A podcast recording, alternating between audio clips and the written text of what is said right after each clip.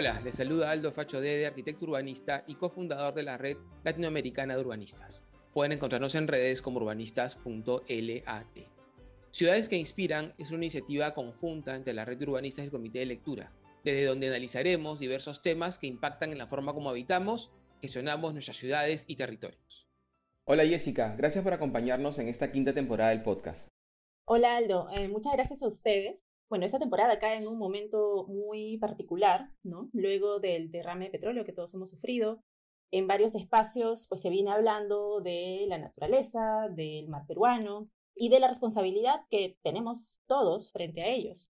Eh, en el episodio anterior estuviste hablando con Ana Zucchetti precisamente sobre la importancia de cuidar el equilibrio de las ciudades o entre las ciudades con la biodiversidad del territorio y por lo tanto también acerca del cuidado a los ecosistemas que habitan, eh, y también sobre las acciones que podemos tomar como ciudadanos para precisamente eh, revertir el daño que venimos eh, ocasionando a la naturaleza que nos cobija finalmente. Hoy estaremos hablando sobre el fuerte vínculo entre las ciudades y el agua, con un énfasis particular en ciertas ciudades del Perú. Claro, hablar de biodiversidad es hablar de agua, y hablar de agua es hablar de vida. Desde el inicio de los tiempos, el agua ha jugado un papel clave en el desarrollo de las civilizaciones y ha sido el pilar fundamental de las ciudades. En el caso del territorio peruano, los Andes juegan un rol fundamental, pues en ellos nacen los ríos que dan forma y vida a los valles que estructuran nuestro territorio, y a partir de ellos permitieron el nacimiento de nuestras culturas originarias. Es por ello que para este tercer episodio hemos invitado a un gran amigo y colega, Gustavo Díaz Paz. Así es, Gustavo es arquitecto de la Pontificia Universidad Católica del Perú y urbanista de la Universidad de Harvard. Él se ha especializado en una amplia variedad de áreas que entrelazan planificación urbana, paisajismo, la gestión territorial, con temas específicos sobre agua, ecología, estadística, gestión de riesgos, y ha venido enfocando su trabajo profesional en el ámbito público, privado y académico. Bienvenido, Gustavo. Hola, Gustavo, gracias por acompañarnos. Quisiéramos empezar con una pregunta general que nos va a ayudar a comprender la naturaleza de nuestras ciudades. ¿Por qué es importante hablar del agua para hablar de las ciudades del Perú? Hola Aldo y hola Jessica. Muchas gracias por la invitación y además es un placer reflexionar sobre estos temas de agua y urbanismo y manejo territorial. Muchas gracias nuevamente. Me gustaría empezar diciendo temas que normalmente no se tocan, ¿no? Pero primero hay que hablar lo más básico, lo más evidente, que es que el agua es importante para los humanos, porque si no nos deshidratamos y morimos, ¿no? Y también es importante porque por otras actividades como para cocinarnos, para lavar y entre otras. Pero quiero moverme sobre estos temas que ya son conocidos, quiero moverme hacia otros temas que normalmente no se tocan en el debate público, pero son muy, muy importantes y además en este contexto de cambio climático van a ser muy críticos. Entonces, esto creo que es una buena ocasión para debatir públicamente sobre estos puntos. En primer lugar, hay que preguntarnos cómo son las ciudades peruanas, ¿cierto? Las ciudades peruanas no son necesariamente como los que vemos en las películas, donde todas son ciudades grandes, o son como ciudades como Europa o Estados Unidos, donde no viven necesariamente de actividades agropecuarias, sino actividades relacionadas al comercio, a los puertos, los servicios, industrias. Esto no es el caso de la mayoría de las ciudades peruanas, podría ser quizás el caso más parecido al de Lima, pero el resto de las ciudades peruanas no son así. la mayoría de las ciudades peruanas son todo lo contrario, se basan en, una, en un sustento económico agropecuario. Es lo que se podría llamar las ciudades rurales o las rural cities en inglés. Además, recordemos que las ciudades nacieron así en la historia de la humanidad. Nacieron por la acumulación económica de agropecuaria, entre otras actividades, y así nacieron las ciudades. Entonces, hay que reconocer cómo son las particularidades de nuestras ciudades. Por ejemplo, ciudades grandes como Chiclayo, Piura, Ica, que son ciudades bollantes en la costa del Perú, ¿cuál es su sustento económico principal? ¿Qué hay alrededor de estas ciudades? Todos sabemos que hay agricultura, hay actividades pecuarias también, Incluso las ciudades más pequeñas como Chota, eh, Bambamarca, Rioja, Tarapoto, todas ellas tienen una gran matriz en su superficie, su, territorio, donde se dan actividades agropecuarias que sustentan económicamente los empleos, los servicios para que se den estas actividades. Entonces, aquí viene la conexión con el agua. ¿Por qué es importante? Porque sin agua, estas ciudades que se basan en actividades agropecuarias no pueden funcionar. Entonces, es importante reconocer que la mayoría de ciudades, si tienen un, mal manejo del agua, básicamente van a entrar en crisis. Entonces, no es solamente un tema ambiental, no es solamente porque hay gente que sea activista ambiental o uno quiere conservar la naturaleza porque sí, sino es el sustento económico, los empleos van a caer si es que no se maneja el agua y toda esta actividad agropecuaria cae, cae en crisis, ¿no? Entonces, esto además está en riesgo por el cambio climático. Hay que tener en cuenta nuestra realidad. El otro punto que me gustaría tocar es el tema de la relación de los efectos del hombre. En primer lugar, hay que remitirnos a cómo éramos, cómo estábamos cuando éramos niños, estábamos en el colegio, ¿recuerdan el ciclo del agua que sus profesores les dibujaban, cómo, se formaban las nubes, luego los, ríos? Eso es lo que se podría llamar un equilibrio. Cada, territorio, cada cuenca en el mundo tiene un equilibrio, una dinámica natural del ciclo del agua. ¿Qué pasa si más bien nosotros cambiamos esa dinámica, ese equilibrio? Evidentemente van a haber problemas, ¿cierto? Y el tema es que este desequilibrio que se dan con las afectaciones del hombre, sea en las ciudades o en las zonas rurales, están generando desequilibrios. Y estos desequilibrios pueden ser en dos extremos, ¿no? Uno, que generen efectos de abundancia de agua. En un lugar se concentra mucha agua, que es lo que genera inundaciones. Y en el otro extremo, lo que puede pasar es que este mal manejo del agua, esta, este desequilibrio puede generar la escasez, que puede generar sequías y otros efectos indirectos. Entonces, hay que recordar estos desequilibrios del ciclo del agua. Y no importa si estos, estas intervenciones se dan en las zonas urbanas o se dan en las zonas rurales o las zonas más naturales. No importa porque todo está conectado. el territorio está conectado entre sí, está entrelazado. Entonces, si se da una afectación, por ejemplo, en la zona rural, eso puede generar efectos en las ciudades. Si se da una afectación en las ciudades, de repente eso puede generar un gran problema dentro de la ciudad, pero también en las zonas rurales o en los ecosistemas. Y viceversa también con las zonas más naturales, cualquier efecto que se haga ahí, cualquier intervención humana puede generar desequilibrios. Entonces, todo está, está entrelazado. Es lo que se llama el concepto de cuenca, ¿cierto? Por ejemplo, eh, me gustaría dar este caso, el de Piura, cuáles fueron los problemas de Piura. En la parte alta de la cuenca, ¿qué pasó? Empezaron a depredar los bosques, ¿no? a talarlo por la madera, pero también para ganar agricultura, para ganar más suelo para agricultura, para obviamente venderlo en las ciudades y otros mercados. Y entonces esto generó un desequilibrio en el ciclo del agua. Cuando llovía, además en las partes altas llueve mucho más, ya no estaba el bosque para poder eh, ralentizar o conservar el agua, y más bien todo esto era un territorio, digamos, pelado, por decirlo coloquialmente, desprovisto, que generaba más eh, desprendimientos de sedimentos y el agua discurría más rápido. ¿Qué quiere decir con esto? Es que había mucho más volumen llegando a los ríos y el río crecía mucho más y cuando llegaba al Valle Medio, donde está la, gran ciudad de Piura, también le generaba impactos, pero también la misma ciudad generaba otros efectos, otros desequilibrios. La ciudad reducía su faja marginal o el cauce, estrechándolo. Entonces el río no tenía más espacio para poder pasar y evidentemente se tenía que rebasar. En la misma ciudad también hay otros eh, eh, ejemplos como más pequeños, en una menor escala, que es, por ejemplo, que la ciudad empieza a crecer horizontalmente, poco densa, y empieza a depredar los bosques, y esos bosques que están cerca de la ciudad también dejan de conservar el agua, o incluso también la inacción del urbanismo, de la planificación urbana. Imagínense que se hubieran planificado más parques que puedan servir como sumideros, como esponjas de esas grandes lluvias, para evitar esos emposamientos que se dieron en la misma ciudad no fueron la inundación solamente del, río, sino los emposamientos, lo que se llama la inundación pluvial. Entonces, imagínense también la inacción de mantener las áreas verdes o planificar o crear nuevas, también genera problemas. Y finalmente, todos estos efectos, desde la parte alta y la parte media, generaron un efecto avalancha, que en la parte baja del río Piura se sumaron todos estos grandes volúmenes de, de, lodos, sedimentos y de agua y empezaron como efecto avalancha a inundar toda la, la parte baja. Entonces, Acá pueden ver todas estas interrelaciones, no solamente rurales o no solamente urbanas, sino sobre la naturaleza y todo está conectado. Todos pueden recibir los efectos y todos pueden ser responsables, ¿no? Por último, de forma corta, es todo lo opuesto que pasaría con una sequía, ¿no? Por, la, por el déficit. Porque si se sobreexplota en las, las aguas superficiales, ¿no? Las lagunas o los ríos, o también los, los acuíferos, esto puede generar también disturbios, perturbaciones en, los ecosistemas.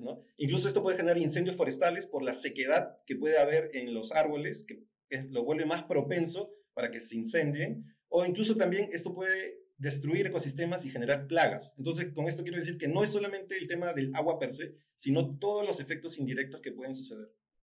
Gracias, Gustavo. Has tocado un tema sumamente importante y que nos tiene lamentablemente ocupados a las y los peruanos hace ya varios años. Y digo lamentablemente porque lo que se planteó en el 2017 como la reconstrucción con cambios para que las ciudades del norte del Perú no vuelvan a padecer las inclemencias del fenómeno del niño, a la fecha sigue sin ser ese cambio estructural que debía garantizarnos la seguridad y nuestras vidas. Pero es interesante lo que mencionas además porque lo que realmente pone en riesgo nuestras vidas no es el fenómeno en sí mismo, del que tenemos registro desde los primeros pobladores de la costa peruana, sino es la forma como hemos construido nuestras ciudades desde la invasión de los españoles y sobre todo en las últimas décadas en las que se han expandido ilegalmente y sin límites. La falta absoluta de planificación y entendimiento del territorio que habitamos pone en riesgo nuestras vidas, y en el mayor riesgo. Y no se va a resolver construyendo grandes muros de contención o bandejas de concreto para encauzar los ríos, que es lo que se viene haciendo. Esto probablemente sea peor, porque va a darnos una percepción de seguridad y va a llevarnos más al límite todavía, como hablábamos con Pía en el episodio 1. Y los daños pueden ser mil veces peores. Hablaste también de los daños ocasionados por la mala gestión del agua y de las plagas que surgen a partir de ello. Hace unos años escribí un artículo que titulé Las plagas de Piura, en el que comparé las diferentes afectaciones, plagas y enfermedades que venían sufriendo nuestros hermanos del norte a partir del fenómeno del niño en 2017, con las que sufrió el pueblo egipcio más de mil años antes del nacimiento de Cristo. Obviamente no fue una interpretación dogmática ni bíblica, sino fue una lectura científica de ambos fenómenos, en el cual eh, la, evidencia nos mostraba que aquellas plagas, aquellos padecimientos, eran consecuencias justamente de una inundación, de un, de un incremento de agua anómalo del río Nilo que había generado inundaciones en las ciudades y esto traído como consecuencia las plagas, muchas de ellas similares a las que se tomaron registro en el 2017 por consecuencia del fenómeno del niño. Entonces, esto no es solamente la inundación, es lo que la inundación genera a partir de la mala gestión del agua. El fenómeno del niño, lamentablemente, es visto hoy como un evento devastador para las ciudades de la costa norte peruana, algo que hay que combatir con, muros, con, bandejas, con, con, barreras, ¿no es cierto? Pero los antiguos eh, peruanos y peruanas han convivido por miles de años con ese fenómeno y lo han aprovechado para su mejor y mayor desarrollo.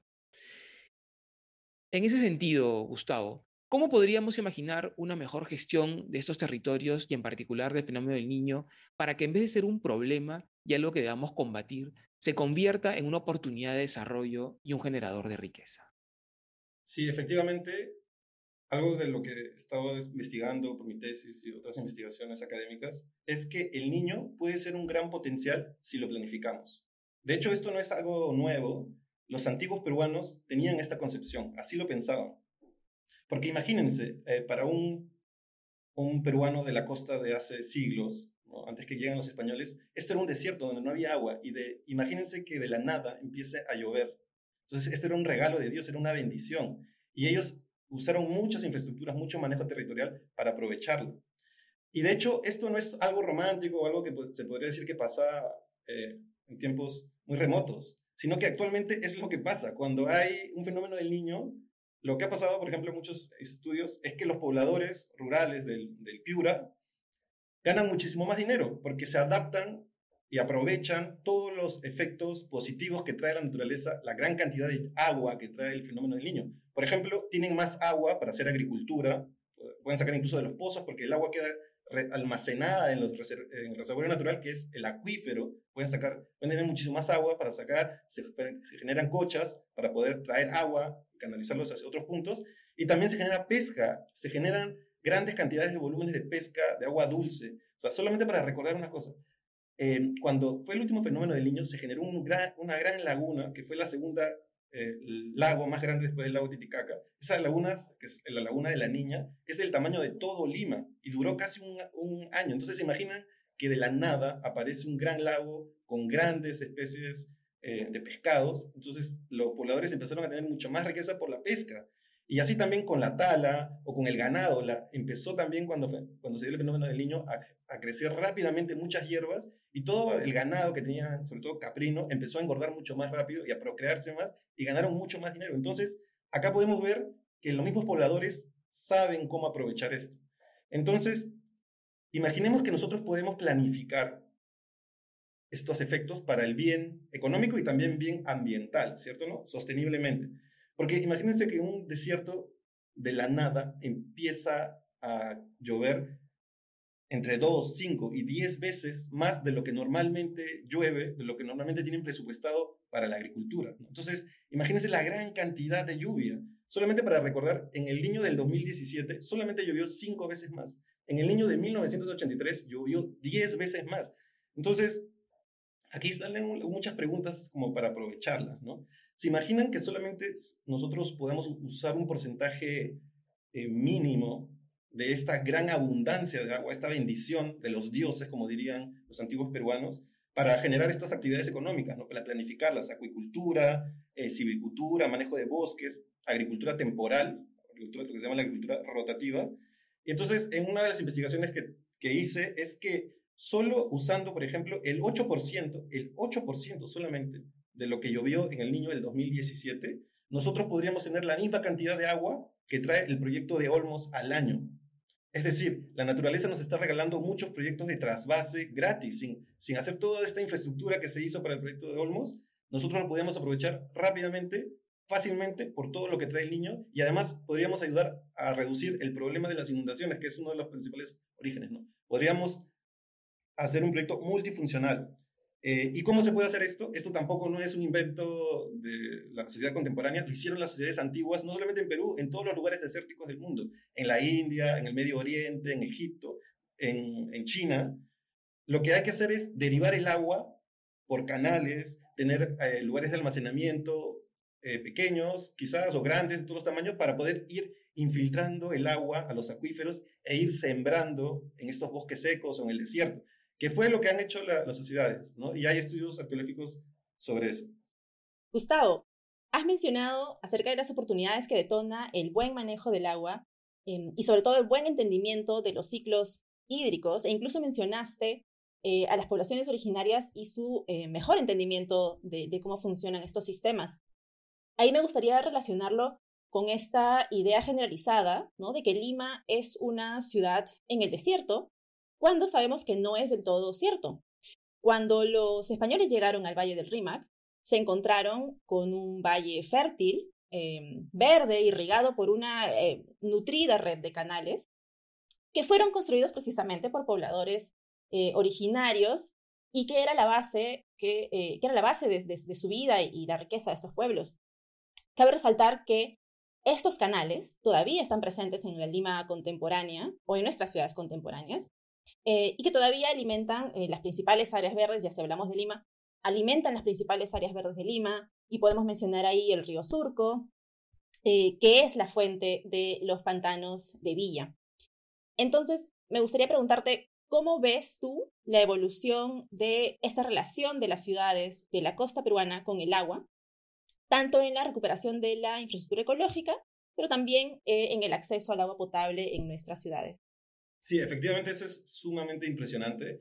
Pero primero quisiera recordar cómo es la esencia o cómo fue la esencia del manejo precolombino en la costa. Eh, las sociedades lo, manejaban integralmente, es decir, el agua subterránea y el agua superficial. Ellos se daban cuenta que evidentemente era un desierto, pero había mucha agua debajo de sus pies, eh, debajo de la superficie, porque tenemos una gran riqueza de suelos sedimentarios que los Andes han ido formando con todos los huecos a lo largo de los milenios y justamente no es casualidad que muchas de las sociedades que se dieron, y actualmente las, los mejores valles agrícolas están sobre lugares donde hay gran cantidad de acuíferos. Por ejemplo, Ica, se, toda la región de Ica tiene una gran cantidad de acuíferos que hasta ahora soporta la actividad agrícola. Y además los acuíferos fueron manejados de una forma impresionante. Ellos manipulaban la topografía para generar humedales artificiales, para que afloren el agua subterránea y tener lagunas para aprovechar evidentemente el agua, pero también para hacer eh, piscicultura, o otros tipos de ecosistemas como los huachaques, que eran estas crianzas de, los, de la totora, que servían para otros materiales, para los caballitos de totora, pero también para, la, para las casas. Y los ríos fueron manejados de una forma espléndida. Hicieron esta red de canales que fue abriendo poco a poco, transformando una gran superficie de desierto. Solamente para que recordemos, hasta los últimos canales que se hicieron hasta la llegada de los españoles, fue una cantidad importantísima porque se transformó casi un tercio de la área actual de Lima Metropolitana, que era desierto, se transformó en área verde agrícola. ¿Cuánto es esta área, por ejemplo? Es, son, fueron 25.000 hectáreas. Esto es mucho más de los proyectos de irrigación en el desierto que se ha hecho, por ejemplo, en Arequipa, en Majes Siguas, que son 15.000 hectáreas, o casi, digamos, un 70% de lo que es el proyecto Olmos, uno de los proyectos más grandes de irrigación sobre el desierto. Entonces, si lo comparamos con los proyectos de irrigación actuales, están casi, casi en los proyectos más top en cuanto a área. Entonces, podemos ver esa ingeniería hidráulica que, transformó el territorio, ¿cierto? Y actualmente esta, estas infraestructuras son el soporte económico para muchas ciudades como el Valle de Lambayeque con el canal Taime y otros valles. Entonces, es sumamente importante y como comentabas, en Lima todos los canales son el, potencial de agua dulce para, el riego de los parques, pero también para transformar otros ecosistemas. Por ejemplo, si nosotros seguimos los canales del río Guatica, el río Surco otros canales, nosotros podemos ver cómo llegan al mar y generan otros humedales. Cuando llegan a la costa, generan también infiltración, eh, lo que se llamaban antes los, los chorrillos de la costa verde, ¿cierto? Eh, y, pero, por ejemplo, en, en, Piura o en Chiclayo, estos canales forman cochas, forman pequeñas piscinas donde la gente informalmente va a bañarse. Está este caso muy, muy bueno de Ferreñafe, donde se ha hecho unas graderías en los canales y la gente lo usa como una piscina escalonada. Hay otros lugares donde se forman bosques y la gente va a, hacer un parque, como si fuera un parque metropolitano o parque ecológico informal. Entonces hay mucho potencial para aprovecharlo. Yo una de las cosas que diría del potencial que es evidente es que los canales atraviesan el territorio, atraviesan las cuencas y podrían ser un corredor ecológico fácilmente implementable en todas las ciudades del Perú, ¿no? conectando los mismos pueblos, siendo lugar de movilidad sostenible para bicicletas, reforzar estas ideas de cochas con los canales, cochas y generación de ecosistemas, y también finalmente regar el desierto. ¿no? Podemos usar estos canales para, para ir regando, cosechando agua en el bosque seco y generar más espacios forestales, más árboles que necesitan nuestras ciudades. Ahora, mirando a las ciudades eh, desde el territorio, eh, creo que es importante tener en cuenta que el agua que llega a nuestras ciudades no es únicamente producto del ciclo hidrológico natural que ocurre en la atmósfera y que bien mencionaste hace un momento, sino que hay comunidades que participan del manejo del agua a través de em, técnicas ancestrales milenarias que aún siguen vigentes en los Andes. Y en ese sentido, eh, la gestión del agua pues implica un manejo integral de las cuencas que involucra a las ciudades y a las poblaciones que las habitan, y en particular de estas poblaciones que habitan en las cabeceras altas de las cuencas que juegan un rol fundamental. ¿De qué manera podríamos articular y potenciar todas esas técnicas, las ancestrales y las contemporáneas, en un desarrollo integral de cuencas? Tal vez este enfoque podría contribuir a entender mejor el territorio a partir de una, de una lógica de cuencas y ya no pensar eh, en franjas divididas como costa, sierra y selva. Sí, Jessica, efectivamente en los Andes, en las zonas más altas, hubo un manejo también muy importante. Tenemos esta, estas obras hidráulicas súper emblemáticas que son los andenes, que proveyeron de área agrícola, porque en estas zonas altas todo es muy escarpado topográficamente, y se generaron estas superficies con los andenes, pero no solamente para la agricultura, sino para la conservación del agua, para la reducción también de los deslizamientos y de los huaicos, y esto además finalmente iba infiltrando desde las cuencas altas por los acuíferos, y luego esto en las cuencas medias se va formando puquios, se va formando manantiales, ríos, ¿cierto? Pero también hay otras, otras técnicas como las amunas, que no son tan conocidas, digamos, para el, público en general, y que se dan, por ejemplo, en las cuencas altas del, del río Lurín, de, Lima, en, muchas zonas de la costa, que son eh, tecnologías muy, muy fáciles de implementar y que pueden cambiar radicalmente el territorio. Podrían cambiar zonas que son semiáridas o con poca vegetación en zonas muy verdes, en poder forestar esta zona. Y como tú comentabas, hay muchas comunidades campesinas aún que todavía practican esto y que es vital para la conservación del agua, para que este equilibrio se dé. Por ejemplo, esto de las amunas, si nosotros, bueno, en primer lugar creo que habría que explicar para el público en general qué son las amunas. Son estas zanjas de infiltración, son las primeras zanjas que se dan fácilmente en, en las laderas de los cerros, sobre todo en las partes más altas, para que cuando llueva el agua se vaya infiltrando, impulsando, y esto genera más humedad y poco a poco se va reduciendo y esto incluso eh, en primer lugar, en estas zonas que crezcan más, más vegetación o árboles, y en las zonas más cercanas también que aparezcan lagunas o cochas que también generan más vegetación, ¿cierto? Entonces se va verdificando esta, estas zonas que normalmente no reciben tanta agua. Y entonces, a partir de eso, nosotros podemos cambiar este ciclo o este equilibrio pero en forma más positiva. O sea, retener este agua en vez que se vaya directamente o muy rápido al mar, poder retenerlo un poco más para poder verdificar estas zonas que son áridas. Pero esas, esas acciones que son tan fáciles como hacer una zanja, se hacen de forma muy grande. Imagínense que podamos manejar de forma integral todas estas partes altas para evitar más bien las disfuncionalidades que, genera, que puede generar el cambio climático o las acciones humanas. Más bien, esto se podría pensar como una prótesis ecológica ante las disfuncionalidades o desequilibrios que van a pasar en muchos años, por, en los años que vienen realmente, por el cambio climático. Estamos, vamos a enfrentar desequilibrios y estas formas son una buena prótesis para reducir estos desequilibrios. Y estas, estas pequeñas intervenciones que se hacen en estas comunidades campesinas, si se escalan, pueden cambiar el territorio. Y esto no es solamente algo que pueda pasar en el Perú. De hecho, yo conozco, he hecho investigación en, la India, en, en, Rajasthan, en el instituto de Alwar, en una zona rural, que también recuperando unas, una práctica ancestral con las comunidades, una ONG en 20 años, en una zona que se estaba desertificando, la gente estaba migrando porque no había agua para las actividades agropecuarias, en 20 años, con la, eso se llama la siembra del agua, ¿no? Las amunas también son la siembra del agua, porque luego se cosecha el agua. Esta siembra del agua de diferente tecnología, con reservorios, que porque ellos tienen el los monzones que son como el fenómeno del niño, estos reservorios sembraban agua y poco a poco, en 20 años, hicieron elevar la napa freática casi 20 y 30 metros, que es un cambio radical. Antes era un lugar árido y ahora es un lugar como un bosque seco, con mucha vegetación además, y que está generando muchas economías agropecuarias. Entonces, eh, esto es quizás por suerte una tendencia contemporánea en revalorar, en reincorporar estas sabidurías ancestrales desde una escala territorial para poder transformarlo y ser más sostenible ante este gran desafío que se viene, que es el cambio climático que va a generar estos grandes desequilibrios. ¿no? Hay que estar preparados ante el futuro. Gustavo, muchísimas gracias por tu tiempo y por esta riquísima conversación. Creo que nos pones sobre la mesa un tema que por muchos es visto como algo, como parte de la historia, como algo que ya pasó, ¿no? Hablamos de la ingeniería de los antiguos, hablamos de, los incas, hablamos de los moches, hablamos de los, de los nazcas, de los paracas, como eh, aquellos que conquistaron el desierto, los Andes y tal, y eso parece que fuera tema del pasado, y que hoy, en el siglo XXI, debiéramos eh, eh, implementar otro tipo de estrategias para poder mantener la vida y fortalecer y nutrir nuestras ciudades. Pero lo que tú mencionas es que justamente en esa sabiduría ancestral, milenaria, de haber entendido la naturaleza y haberse adaptado mutuamente, está la base de nuestro futuro.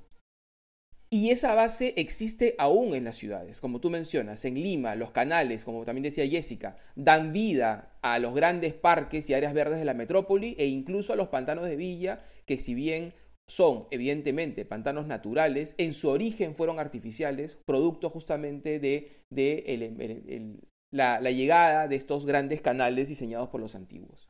Chiclayo, una ciudad que ambos conocemos mucho porque hemos enseñado juntos allí, una ciudad estructurada a partir de canales y drenes, hoy basurales, pero que son la matriz, eh, las fuentes de vida de esa ciudad que podría ser, como es, sucede en Mendoza, Argentina, una ciudad verde en medio del desierto mendocino. Y así podemos, como tú dices, seguir hablando de Ica, de Piura, de, todas las ciudades del Perú y también de la sierra y, la, también de la selva amazonía. Entonces, está en nosotros como urbanistas, como ciudadanos y ciudadanas, el poder entender que eso que hoy creemos que es parte del pasado es la fuente de la vida del presente y que en el saber eh, reconocerlos, recuperarlos y fortalecerlos está el futuro de nuestras ciudades, el futuro de unas ciudades equilibradas, saludables, verdes, ecológicas y naturales. Y ese mensaje me parece muy potente porque creo que es el deber de los urbanistas, planificadores, pero de todos los ciudadanos y ciudadanas también, porque no es solamente de los que trabajamos en la planificación, sino los, somos los que día a día podemos accionar sobre esos, esas fuentes de vida, hoy, repito, vistas casi como estorbos, como basurales, como temas a entubar, y reconocerlos y luchar por su aprovechamiento, por su apertura y por su, sobre todo, por su reconocimiento y su valoración en estas ciudades del siglo XXI. Muchísimas gracias por tu tiempo. Eh, seguiremos conversando en otro momento y nada, me, despido de ustedes. Sí, muchas gracias Gustavo por esta, por esta conversación. Y solamente quisiera un poco resaltar algunos puntos que me gustaron mucho de esta conversación y creo que no somos conscientes en el día a día, ¿no? No, somos, no pensamos, bueno, en la lluvia, porque en Lima, en las costas no llueve mucho, pero no pensamos en la lluvia, no pensamos en la infiltración del agua, cómo llega el agua a nuestras ciudades, hablar de siembra y cosecha de la lluvia, es como casi fuera, sale totalmente de nuestros contextos. Pero sobre todo que, creo que es importante tener en cuenta que si bien las ciudades son proveedoras de eh, servicios y riqueza, pues no podrían florecer sin lo que muchas comunidades originarias o campesinas realizan fuera de las ciudades, ¿no? Y que creo que precisamente por, esa, por ese rol fundamental merecen que se invierta mucho más en su bienestar para que todos podamos desarrollarnos adecuadamente y de manera justa. Gracias, Gustavo.